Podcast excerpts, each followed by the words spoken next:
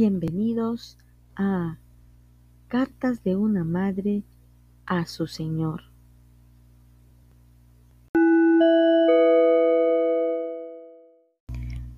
Una mujer habla con Dios a través de cartas. Ella escribe de manera tan natural y así muestra una fe inquebrantable. Es una historia real. Esta madre es Vicky. Ella dejó un cuaderno con estas cartas y su hija al leerlas se da cuenta que puede ser de gran bendición para otras personas que la conocieron y los que no lo pudieron hacer. Es la lectura de estas cartas que se reconfortan el corazón de esta hija, que sabe que su madre vive junto a su Señor.